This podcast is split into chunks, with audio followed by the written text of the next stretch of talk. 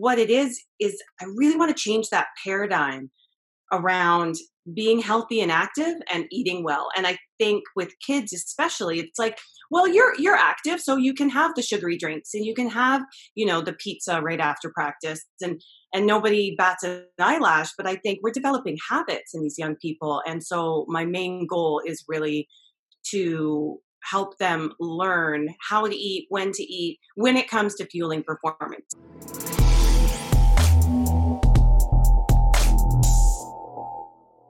Welcome to the Upside Strength Podcast, your number one resource for all things fitness and performance in Switzerland. Today we'll be chatting with Shauna Thomas, owner and founder of Hockey Snacks Inc. Shauna has been a holistic nutrition consultant for over a decade and is the mother of three very active kids. She started her company when she saw her then seven year old son eating a bag of chips at 8 a.m. after hockey practice. Shauna's passion is making health convenient for everyone and changing the paradigm for youth athletes to learn to be active and healthy and fuel themselves properly. Her goal is to integrate an essential nutrition program into all youth sports development. Shauna, it's great to have you on the podcast today. Thank you. I'm so happy to be here. This is amazing. So, we went over uh, your short bio. Now, give us the long version. Who are you and what do you do? Of course, yes. So, uh, like you said, I'm Shauna Thomas. Uh, um, I've been a holistic nutritionist for over a decade now, and I've been working with kids and families. And uh, like you mentioned, you know, I have three active kids, and uh, they're eight, nine, and 10 now. But back when my oldest was seven, um, you know, he was playing hockey, and I went into the dressing room and, you know, we had parent rotation of snacks. So every week, a different parent would bring a snack. And I was always that buzzkill mom, you know, bringing uh, homemade muffins and cut up oranges and things like that.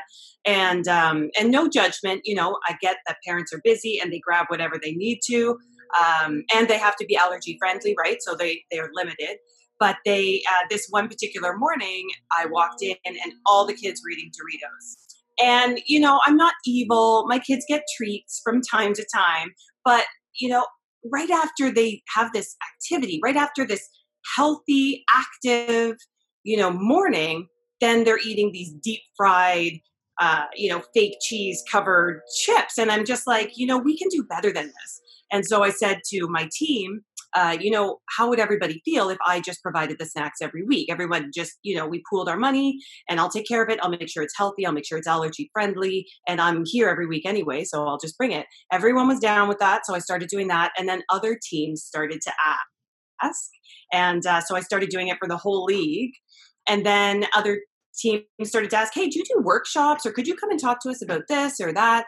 And uh, and then it just sort of snowballed into what it is now. But um, having three active kids definitely, you know, I want the best for them, but what it is is I really want to change that paradigm around being healthy and active and eating well. And I think with kids especially, it's like, well, you're you're active, so you can have the sugary drinks and you can have, you know, the pizza right after practice and and nobody bats an eyelash, but I think we're developing habits in these young people. And so my main goal is really to help them learn how to eat, when to eat, when it comes to fueling performance, because they're still kids and they're still going to have treats. And so it's about maintaining that balance. Uh, if we go right down to the to the kind of the the, the ground floor of uh, of what you do, what's the what's your philosophy uh, around nutrition for kids? What what are the the main pillars that you focus on? Well, there's there's three really um, things that I focus on because I'm dealing with kids, and I've always loved working with kids because I find you know parents will always tell me they don't eat this and they don't eat that, um, but I find kids actually are very open and receptive to trying new things, especially when it's with somebody other than their parents. So for me, it's about keeping things fun no matter what the age, right? I, have worked with kids as young as four years old, and that's easy. I mean, you just get messy with them and you, you get in the kitchen, and that's super fun. But even as they get older, I mean, even 10, 12, 15, 18, they still want to have fun, and food should be fun. It's fuel and it's energy, but you can have fun with it, right? Um, so fun is definitely number one. Number two may not be right or right for you, or it's just overwhelming because there is so much available. So keeping things simple, bringing it down to the basics, you know, not diving too much into the science behind the why. And really, the kids just want to know the what and the when.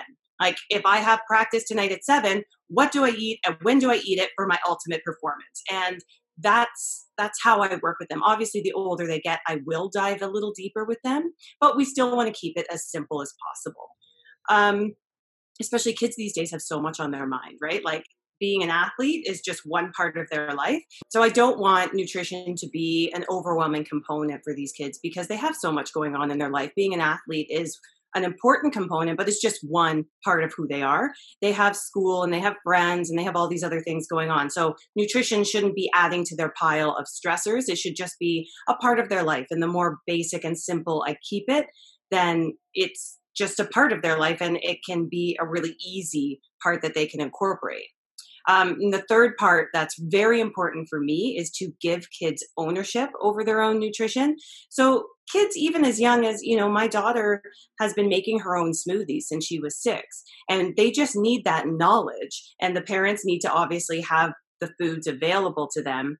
But really, kids are able to do more than we give them credit for. So obviously, a 15 year old can take care of themselves and they can make their own, you know, snacks and they can contribute to family meals. But I don't think we give enough credit to the younger kids who are still athletes and they're super active.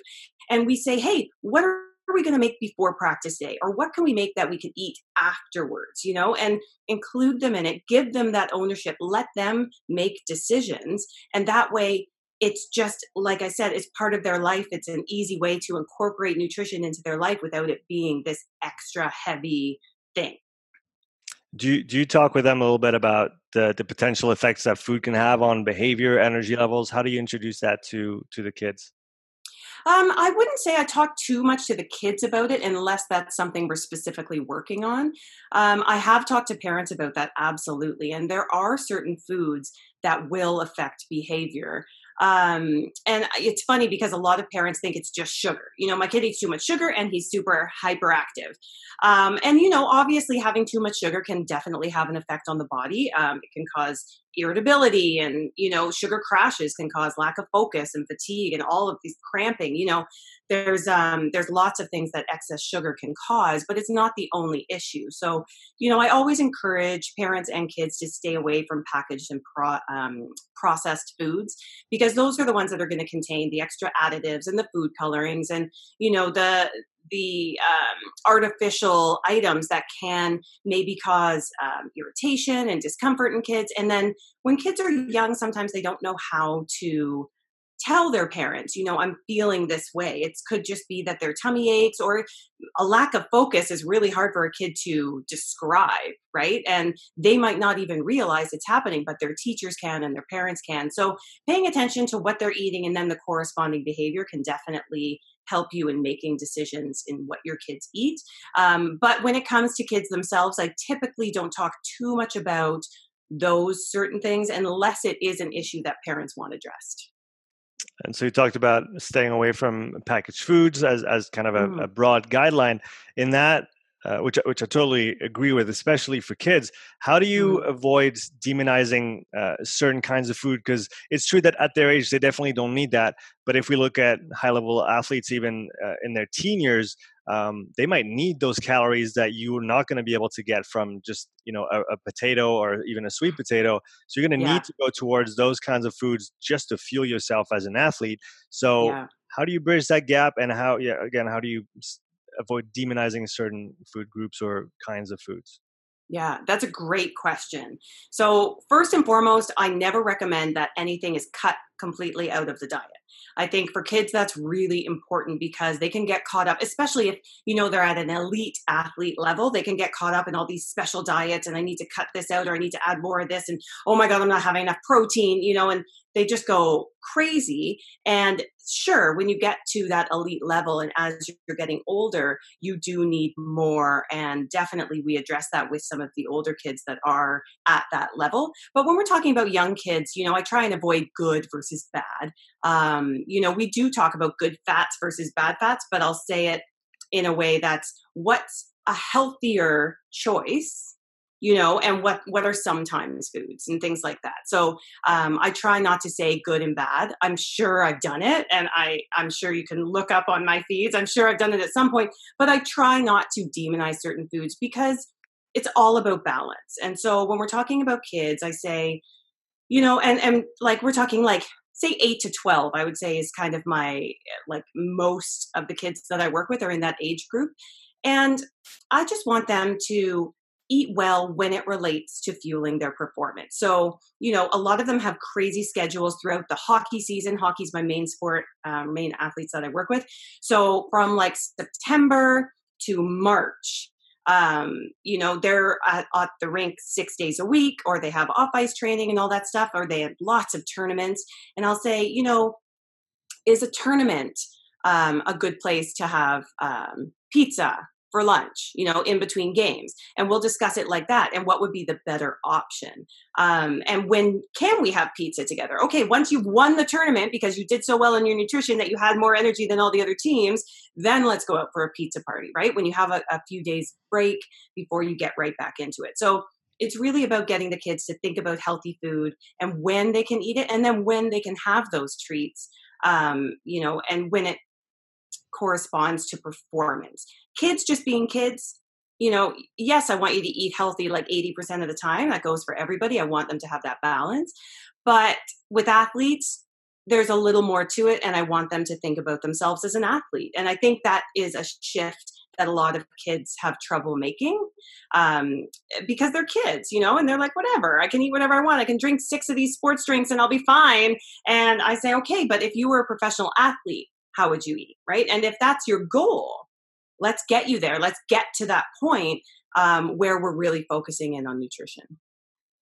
Uh, how do you work with or around food allergies and sensitivities with kids? Because it seems like it's becoming more and more uh, kind of prevalent these days uh, compared yeah. to i don't know with your experience would you say that 10 years ago when you started there were less food allergies and sensitivities than today or not necessarily I don't know if 10 years ago there were, but definitely when I was a kid. Mm. Um, you know, I think there might have been one kid in my school that was allergic to nuts, and now there's a minimum of one in every class. Um, so, I mean, definitely it's important. And I don't have any allergies. My kids don't have any allergies. But when I started Hockey Snacks, because one of the things that we do is we deliver healthy snacks to teams.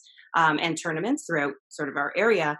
And that always included a fruit and then a healthy allergy friendly snack. And the reason I decided to go allergy friendly was because, well, one, it's important to you know allergies are like you said they're more prevalent these days they are everywhere and we want we need to be aware of that but also when you're part of a team i feel like every aspect should be a team thing. So, um, you know, when I'm bringing in snacks, there's always one in the corner that can't have X, Y, and Z, right? Then that's not fair. And they're bringing their own snacks. So when I started Hockey Snacks, I thought, you know what? We need to go allergy friendly. We need to make sure that when these snacks are brought in, everybody's included because it is a team bonding activity. Everybody eats a snack together after a practice or just nutrition in general, right? We're all going out for lunch together. And if there's always one or two people that can't participate, to me, then that shouldn't be a team activity right? We can make it a team activity um, and uh, and of course there's so many foods that are on those high allergen um, that on that list that are great fuels right? Like nuts and seeds and all of that goodness and i make lots of recipes with that stuff and i recommend it but i always throw in you know an alternative for our friends who are allergic it's funny that you mentioned nuts. We were just at the hospital today to re- try to reintroduce peanuts with my son, who has a lot of oh, allergies. Okay. It didn't. It didn't happen. So too bad. Oh, you didn't do it? Well, no. He it, he he ate the first like the first dose because they do it in, in, incremental doses.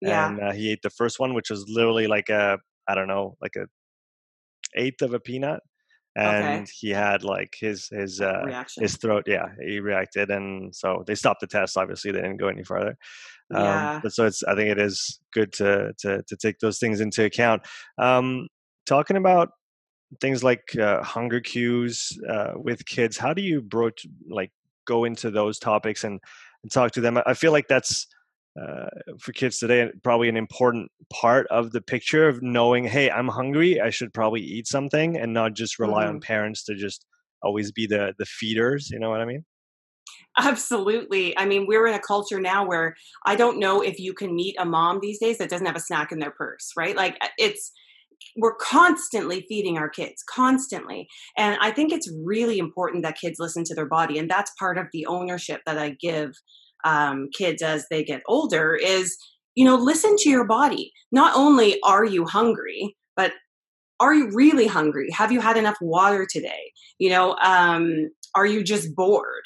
You know all of those cues mindful eating but also um, you know i want them to really pay attention to how they feel when they eat certain foods. So it all kind of uh, fits into that category of you know okay i'm going to eat i'm going to take ownership of my nutrition i'm going to eat this uh, i'm going to make a pre-game smoothie i'm going to make sure i have an hour before i get on the ice to give my body time to digest and then how do i feel on the ice am I still hungry? Do I need to put more calories in that? Do I need to add more protein? Um, afterwards am i having enough protein? Do i have any fiber? You know all of those things and how do i feel? Is my body cramping? Could i push a little bit more in that practice? Um, and i think that that all you know um, it's all included in in kind of that one area of ownership and taking ownership of your own nutrition and how you feel. Do you ever have to kind of convince the parents uh, of what you're doing, or do they usually come on board quite easily? Parents are on board. I mean, parents are, uh, well, hockey moms, I can tell you right now, I would be a multimillionaire if hockey moms ran all the hockey leagues. um, they, they love it, right? Like, because eh, kids, when they're so young, they listen to their parents and their word is everything.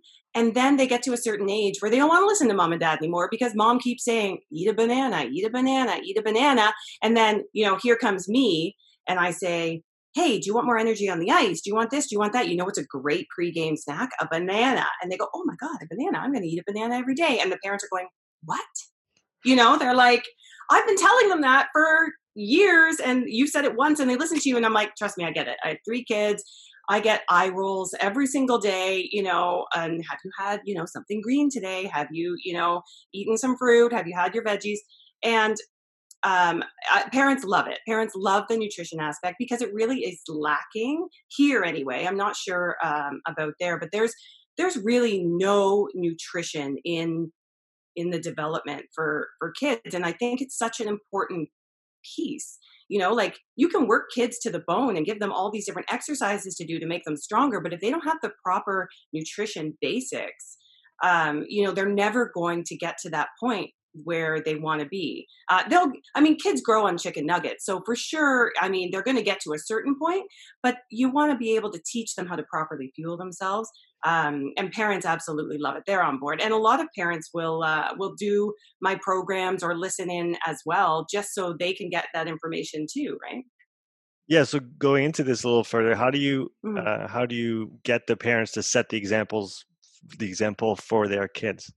When it comes that to nutrition? can be that can be tricky um, because i'm not in their homes right and and parents setting the example is so huge and a lot of the time i'm dealing with athletes where the parents have not set a good example um, where you know they're going through the drive through on the way to practice every day and the kids want to make a change because they know they're not you know they don't see any progression in in their uh, in their practices and in their games and they want this edge this edge they can get from nutrition. And so sometimes it's through the player to the parents where they have to convince the parents. Other times, the parents, like I said, are totally on board and will make those little changes because I never ask anybody to like overhaul their life.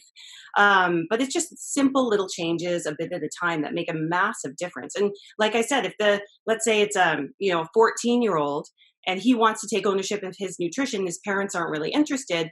All the parents have to do is make sure that they have the right stuff available so that that 14 year old can do what they need to do and what's important to them. Um, but yeah, for the most part, I mean, it's difficult because I work through the parents to get to the players, but then sometimes, you know, the parents just want to say, okay, sign up for their course or listen to them, and then they don't want anything to do with it. But it really can make a massive difference if the whole family's on board. So your your education uh, seminars, uh, they're primarily for the kids themselves. Absolutely, um, I love talking to kids. I mean, I do I do seminars. All my seminars or workshops are available to everybody. So, you know, obviously the players are there, but if the parents want to come and listen, I really encourage that because I want them to hear what I'm saying so they can, you know, confirm or um, reiterate what I'm saying at home. And that's so important. Um, and if they're not there, you know, the kids could say to the parents, well, she told me to eat chocolate every day. And what are they going to say? They weren't there to hear it, right? So, um, so yeah, it's really important that the parents listen as well. And I try, I try to reach out to them as much as possible, but it really is important that I talk to the players because it is a different voice and one that's worked with, you know, athletes, young athletes for a really long time. So, you know, I can give them the right advice for them. And uh, and sometimes, you know, there's always one goofball on the team that is not going to pay attention. But for the most part, they're really open to the idea because I can tell them that it will give them that edge. Where do you usually start with that in terms of uh, you know creating that connection with the kids when you're doing one of those uh, workshops? Where what's your your kind of your starting topic? Oh, you know, it's changed over the years. Um, sometimes, depending on their age, obviously, it, it's a little bit different. Um, sometimes I'll just dive right into making a smoothie with them because with younger kids, they just want to be hands on, right? And then once we've done that and they've all tried it, and I always make a green smoothie because I, I have to convince them they can't taste the spinach. Um, but it's great. So we do a little like hands-on experiment. It calms them down a little bit, and then I can dive into, you know, when would we have this smoothie? Why is it important? Let's talk about all the different ingredients in there, um, and then let's categorize them. As we get older, I like to talk with the kids about the basics first and say, okay, what's a carbohydrate? What is a protein? What is fat? Um, how does it work in your body? And let's find different foods that you eat that are in those categories because uh, you know living i'm just north of toronto but you know i'm i work with lots of kids in the greater toronto hockey league and we're a very multicultural city. So um, you know i don't like to say eat chicken rice and broccoli. I like to say eat protein and carbs and get some veggies in there. And that way no matter what your culture is what you're used to eating you can apply you know those principles to whatever it is um, and I think that gives kids, like I said, the more ownership over their nutrition because they can say, okay, mom, what's for dinner tonight? Okay, I want, you know, X amount of this, X amount of this, X amount of this. Um, and that works really well. But I, I kind of read the room, right? Like I, I talk to the kids. I keep it really casual. I let them ask questions. If if it goes off course, then it goes off course. But um, you know, I I want the kids to be engaged. So if I find they're starting to glaze over, then we do something hands on. You know, and they do. No matter what age, I think I could probably talk for max twenty minutes before they start to like lose it. At what age do you recommend that uh, the kids start looking a little bit more? Carefully at their nutrition in terms of the quantities that they eat and and what they eat when uh, during the day or around practices before after uh, mm-hmm. when when should that become a bigger focus for for maybe you know teenagers? I think that's a great question. Um i think it really depends on the player. I mean obviously when we're getting into uh, let's see my son is turning 11 this year and he's in his minor pee wee year. So pee wee year um, so about 12, 13 is when hockey starts to get a little more serious and you know the ones that are going to go to a more elite level and the ones that are you know going to go kind of beer league level. Um, and you know, i think that is probably a good age where it really starts to matter. And when kids can kind of wrap their head around okay i need to start you know not eating cheetos every night and maybe you know focusing a little bit more on what I'm eating. But it can start as young as four, building those basics and those principles, and even just what is a protein, right? And and just talking about that, it can start so um, so young, or even just let's make um, you know let's choose a recipe together and then how can we make it healthier? How can we add more vitamins to this? Or how can we make it more colorful? You know so uh, there's lots of ways to work with kids but yeah i would say uh, definitely 12 13 is probably a really good age to start like dialing in on proper nutrition.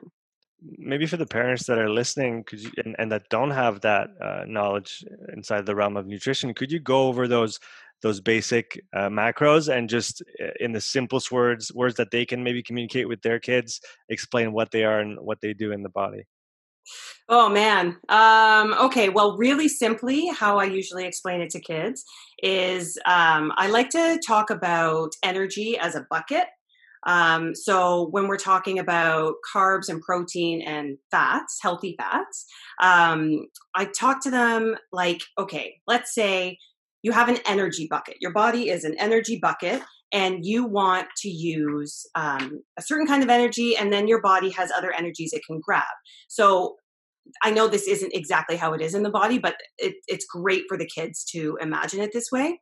So I say the reason it's important to eat healthy, you know, not just the hour before practice, the reason it matters, um, you know, the week before and kind of like as the season goes on is because your body uses up your carbohydrate energy first. So it grabs that from the top right? That's your quick energy especially with hockey players right? It's it's this anaerobic activity where you need those quick bursts of energy. And so i say it's the carbohydrates that are going to go first. So you have all the carbohydrates up in the top of your bucket and your body's pulling all that energy from there. And then below that is your protein. So when you're eating your lean proteins and you're um, creating these energy stores in your body, the protein is next, and that's what your body's going to look for once it's used up all your quick energy. And then below that is the fat, right? So that's why I say, you know, it it it doesn't just matter, you know, the hour before or the two hours before. What you put into your body all week long is what's going to matter, you know, in that important game or in that important practice to allow you to give more.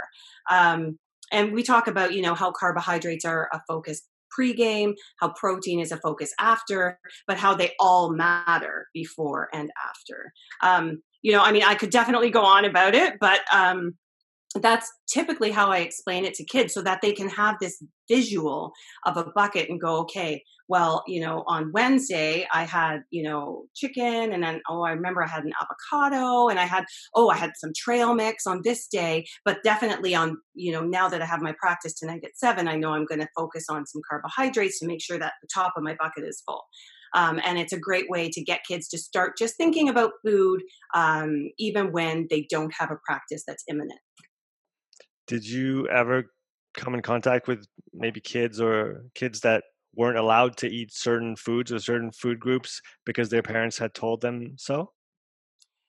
Um, definitely because of allergies. Um, but I would say, you know, I don't think many of the kids that I've dealt with um, the parents have restricted them, but the kids will certainly tell me if the parents are restricting themselves. So I've had lots of kids say, "Oh, you know, we don't have any gluten in our house because my mom doesn't, you know, she's on a gluten-free diet," or um, oh, "Oh, my mom's keto, so we have the, you know, like it's it's funny how kids will just divulge all this information to me about their parents' diet. Um, but for the most part, I think parents are pretty open to allowing their kids to eat um, you know, pretty much whatever they want, um, as long as it's real whole foods. Um, and I'm not telling them to eat anything too funky. Um, but, you know, I have some parents that are very nutrition focused. And so they're on board with, you know, whatever I tell their kids to eat. And then they're surprised when I don't say, you know, you have to eat A, B, and C.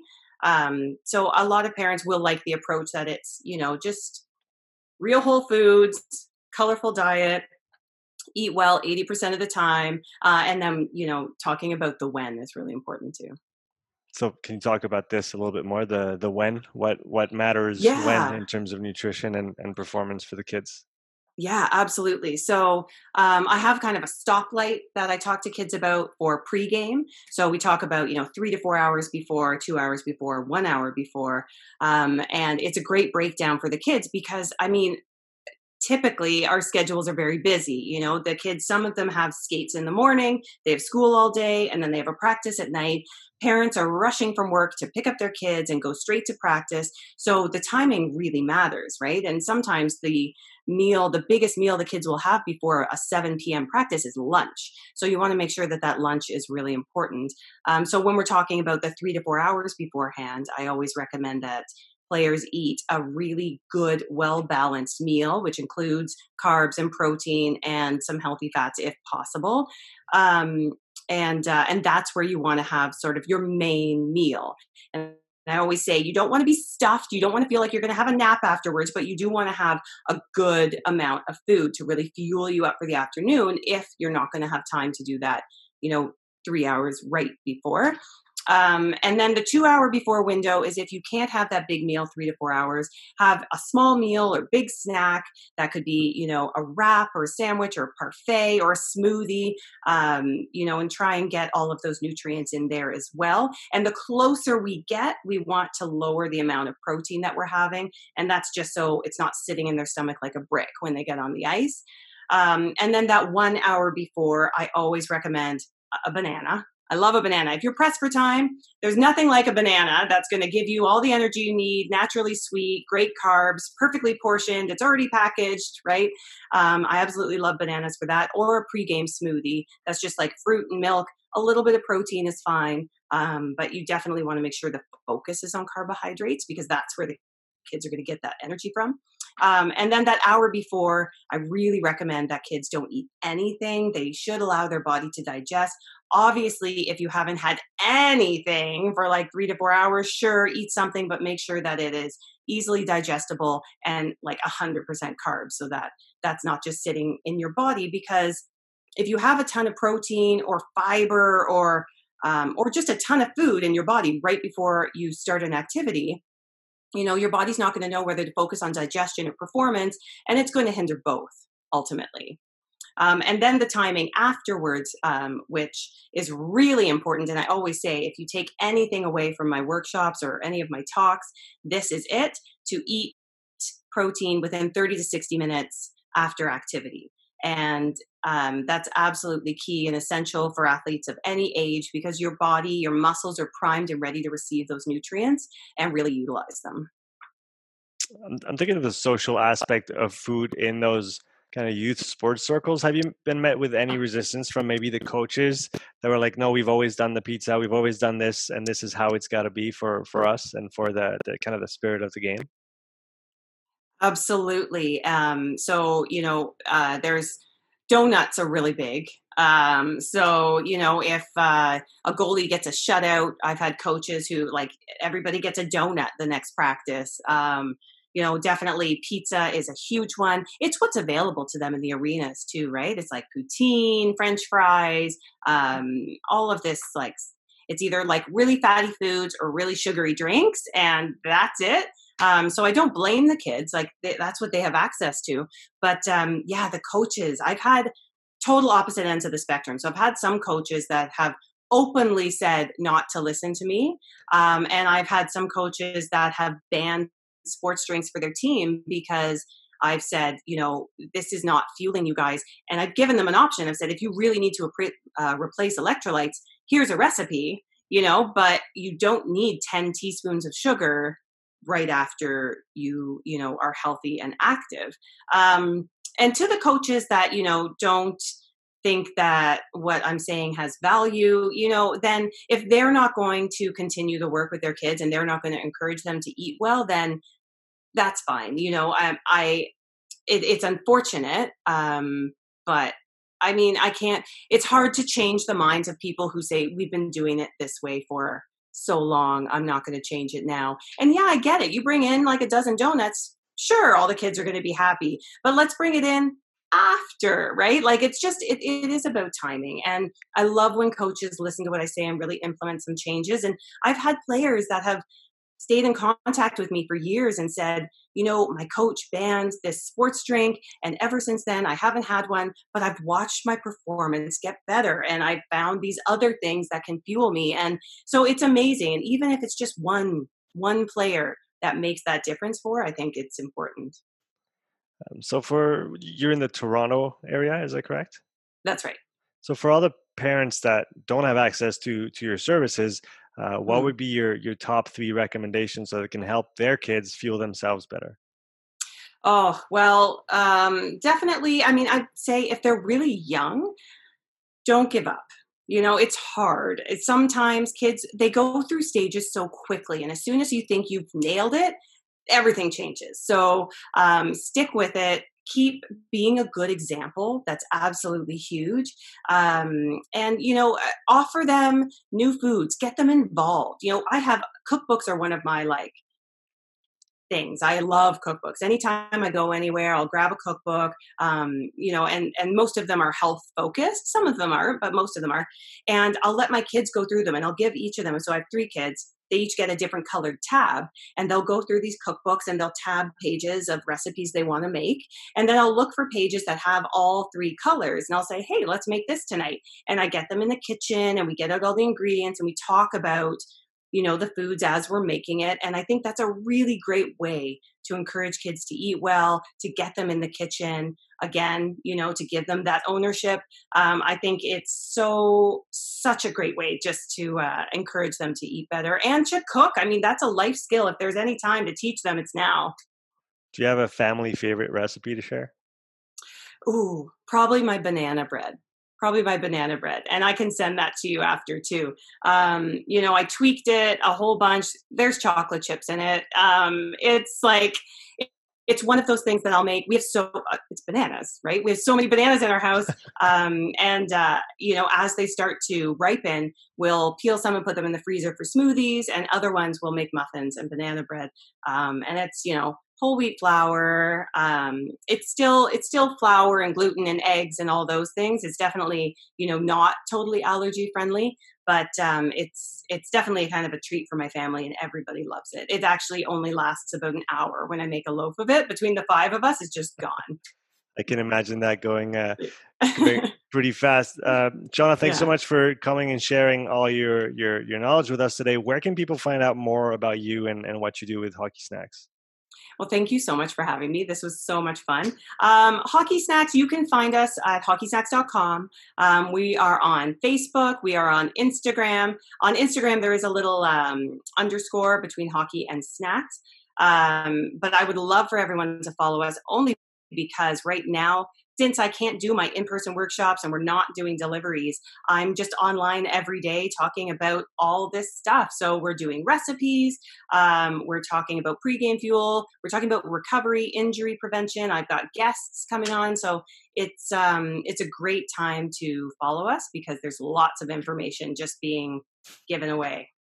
Well, for those who all those who are interested, I'll link all of those uh, in the comments or in the description of the podcast below. Thanks so much for coming on today. Thank you. Thank you so much. And I hope you have an awesome day. This is a lot of fun. Will do. Talk soon. All right. Bye bye.